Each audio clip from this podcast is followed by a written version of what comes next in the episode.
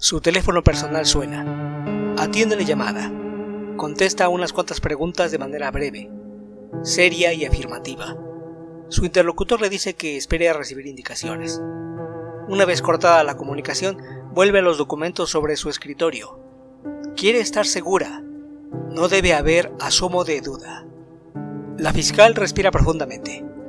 Tiene que calmarse, pensar. Sobre el mueble hay más de una docena de expedientes. Estira la mano para tomar uno al azar y comienza a leerlo por tercera vez. El nombre de una persona, edad, peso, estatura, fotos de objetos personales de la víctima, causa de muerte y sin sospechoso, estado de la investigación sin resolver. Pasa a otro folder. Un adolescente, sus datos, fotos de la escena del crimen y de objetos personales. Causa de muerte muy distinta a lo señalado en el archivo anterior. Sin probable responsable, sin motivo, sin resolver. Así caso tras caso, cada uno con una o varias víctimas encontradas, sin relación aparente, ni vínculos o intereses similares, sin siquiera un posible responsable, ni siquiera alguien a quien convertir en chivo expiatorio y condenar para así poder justificar su trabajo y cuantioso salario. Así todos y cada uno de los expedientes que están enfrente de ella. Crímenes sin resolver. De los que abundan y pululan por las redes sociales, alimentando la curiosidad o el morbo de la gente. Donde no hay pista que seguir, muy a pesar de las protestas que se den en las calles o en los medios de comunicación. No es que para esta mujer, que apenas va para su primer año en el cargo, le perturbe especialmente tener ese badaje de pendientes a sus espaldas. No, desde que se inició la administración pública sabe que eso existe. Pero lo que la tiene así, lo que la hizo sacar de sus ataúdes de cartón aquellos documentos y revisarlos una y otra vez, además de solicitar el visto bueno de sus superiores, es aquel hombre que se entregó voluntariamente hace unas horas y que se encuentra en el cuarto de interrogatorios. Mientras espera que le devuelvan la llamada, mira por la ventana deseando estar en otro lugar, con su esposo o paseando por el parque, pero no puede darse el lujo de evadirse. Así que repasa de nueva cuenta lo que sucedió hoy. Lo más relevante del día fue encontrar el cuerpo de un hombre, un joven adulto, muerto al instante de un disparo en la cabeza mientras caminaba por la calle, presumiblemente hacia su trabajo. No hubo testigos y el responsable se había colocado lejos de la vista de las cámaras de vigilancia lo que indicaba que el asesino es un muy buen tirador, uno que planeó y esperó para ejecutar de manera certera ese crimen.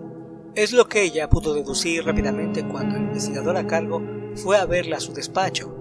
Lo escuchó con desinterés, estando a punto de detener su narración, pero al ver la cara del detective, que mostraba una evidente confusión y apremio, decidió escucharlo hasta el final. La fiscal conocía muy bien a las personas a su cargo, con los que, con los años, había forjado una relación de profesionalismo y hasta amistad, como era el caso de este hombre, que termina su exposición diciendo que alguien se había presentado afirmando ser el asesino responsable, no solo de esa muerte reciente, sino de otras más.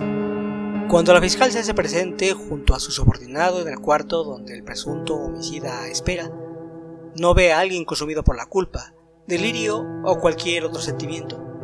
Lo observa relajado y seguro, sentado frente a la sencilla mesa y que le sonríe ligeramente de manera cordial apenas entran en la habitación. Se trata de alguien que quiere llamar la atención, concluye la mujer de manera instantánea. No sería la primera vez que alguien, por motivos que solo para ellos tienen sentido, se adjudica la autoría de un crimen.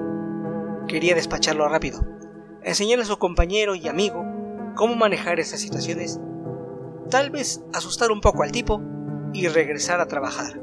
Antes de que ella comience a hacer preguntas, el supuesto asesino comienza a mencionar el nombre de su víctima, la edad de la misma, domicilio donde vivía con su joven esposa embarazada y sus padres.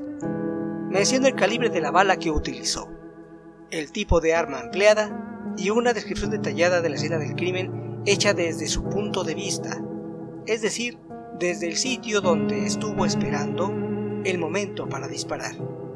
Cuando el homicida deja de hablar, El detective muestra entonces a su jefa las notas que tomó en el primer interrogatorio, siendo una declaración idéntica punto por punto de detalles que solo el asesino podía saber. Durante breves momentos, la fiscal dirige miradas al criminal tratando de leer su expresión, esperando ver una sonrisa sarcástica que le indicara no solo por qué había matado a ese hombre, sino también el entregarse así, sin más. Sin embargo, los ojos gris claro de aquella persona le terminan helando la sangre. No hay nada en ellos más que la satisfacción de haber realizado su trabajo. El individuo rompe el silencio para mencionar una serie de nombres y números de expediente, seguida por una detallada narración de cómo cada una de esas personas había perdido la vida, por causa suya o siendo parte de un grupo. No fue nada personal. Responde el criminal cada vez que el detective alza la voz para interrumpir aquel desfile de víctimas, buscando un motivo para haberlas matado. Esa respuesta llena de rabia al investigador, que de no haber sido por su profesionalismo, hubiera destrozado el cráneo de aquel descarado sujeto. La fiscal se siente sobrepasada por aquella seriedad, ya que durante aquellas confesiones y mientras toma sus propias notas, le parece no estar hablando con un asesino, sino con un semejante, y eso la asusta, pues cada vez que busca indagar en los ojos de aquel hombre, es como si se viera a ella misma. Ambos agentes de la ley dejan solo a quien ya pueden definir como un asesino a sueldo. Necesitan tomar un respiro para calmarse. La fiscal le pide a su subordinado que se mantenga atento. Como profesional, le ordena que no haga nada que arruine el procedimiento, por muy justificada que sea su indignación. Lo mira mientras éste afirma a regañadientes y ella lo toma de los hombros para reconfortarlo, ahora como su amiga. Ya en su despacho, solicita de manera urgente los expedientes que ese hombre había mencionado, aunque había la posibilidad de que se tratara de un narcisista que quería darse importancia. Al comenzar el trabajo de contrastar folio por folio con las notas que había hecho, se dio cuenta de que todo era verdad. Tenía un asesino múltiple bajo su custodia, lo que la motivó a pedir apoyo a sus superiores. De corroborarse todo, este asesino había logrado permanecer impune por años. Entonces, ¿Por qué entregarse así nada más? Por mucho que ella lo pensara, no había manera de relacionar a cada víctima, ni por edad, complexión o actividad económica. Aquellas pobres almas desempeñaban actividades comunes, ya sea de trabajo o estudio. Todas esas interrogantes era lo que evitaba que cayera en desesperación. La idea de que alguien más tome el asunto en sus manos y se lleve a ese maldito al agujero más profundo de la prisión le consuela. Quiere descansar. El teléfono suena al fin y ella responde. La voz de su interlocutor le ordena de manera imperiosa que solo escuche y que no le interrumpa. El semblante de la mujer pasa de una expresión de cansancio progresivamente a incredulidad, mientras las palabras de su superior arrojan luz sobre el porqué de la presencia del asesino ahí, el porqué de tan súbitas confesiones, pero sobre todo la razón de su actitud tan sobria y natural. Cuando la llamada termina, la funcionaria aún trata no solo de comprender el porqué de esa situación, sino también lo que tiene que hacer ahora. Toma con fuerza uno de los expedientes del escritorio para revisar un dato, después el siguiente y así hasta el último, comprobando que en verdad existe algo que todas las víctimas tienen en común, algo tan simple que si su superior no se lo hubiera dicho, ella jamás lo hubiera considerado sale inmediatamente a cumplir con lo que se le ordenó hacer. Tiene ahora la seguridad y el respaldo que necesita. Avanza hacia el cuarto de interrogatorios, indicando al investigador responsable que le acompaña. Al cruzar miradas, la fiscal y el asesino se conectan en silencio. El criminal comprende que ella sabe el motivo de su presencia. Ella le ordena al investigador que le entregue su identificación oficial, lo cual éste hace sin pensar, llevado por la inercia del momento. Cuando la mujer observa el documento, un gesto de tristeza se deja ver en su cara. Lo muestra respetuosamente al asesino, para que lo mire con claridad. Este mueve afirmativamente la cabeza, para después levantarse de la silla y caminar hacia la puerta para salir de ahí. El detective observa cómo, en tan solo unos segundos, la persona que ha reconocido sin remordimiento alguno y con lujo de detalles haber matado a más de una docena de seres humanos, está por abandonar el recinto como si nada, mientras su jefa, quien considera un verdadero ejemplo a seguir, además de una amiga, solo se queda ahí, inmóvil. El investigador se adelanta, alcanza al maldito y lo sujeta fuertemente del brazo, pero antes de que le pueda decir algo, se escucha un disparo.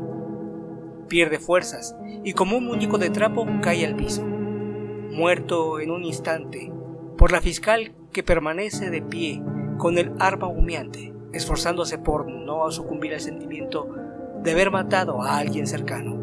La mirada gris clara y fría del hombre, que ese día se había confesado autor de más de una muerte, es el único consuelo que ella recibe.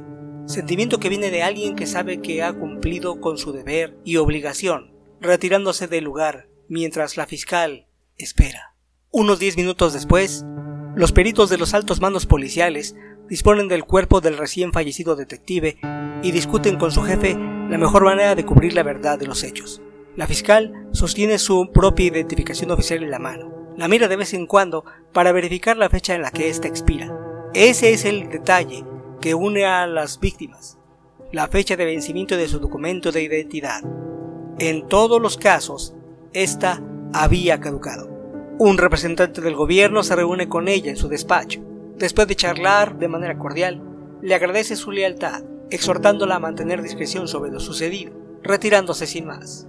Una vez a solas, la fiscal vuelve a mirar su identificación y todo lo que su simple fecha de vencimiento puede provocar. Ese detalle aparentemente sin importancia había puesto en acción una ley existente desde inicios del siglo pasado, oculta entre tanto recoveco legal, y que solo quienes llegan a ciertos cargos como ella y los altos mandos saben que existe. Dicha normativa faculta a ciertos individuos a ejecutar sin ningún tipo de consecuencia a aquellas personas cuyo documento que los ampare como miembros de la sociedad haya expirado, y al no ser renovada los hace prescindibles. La fiscal comprende que aquel individuo que se presentó admitiéndose el autor de aquellos asesinatos sin resolver, no se estaba entregando a la justicia.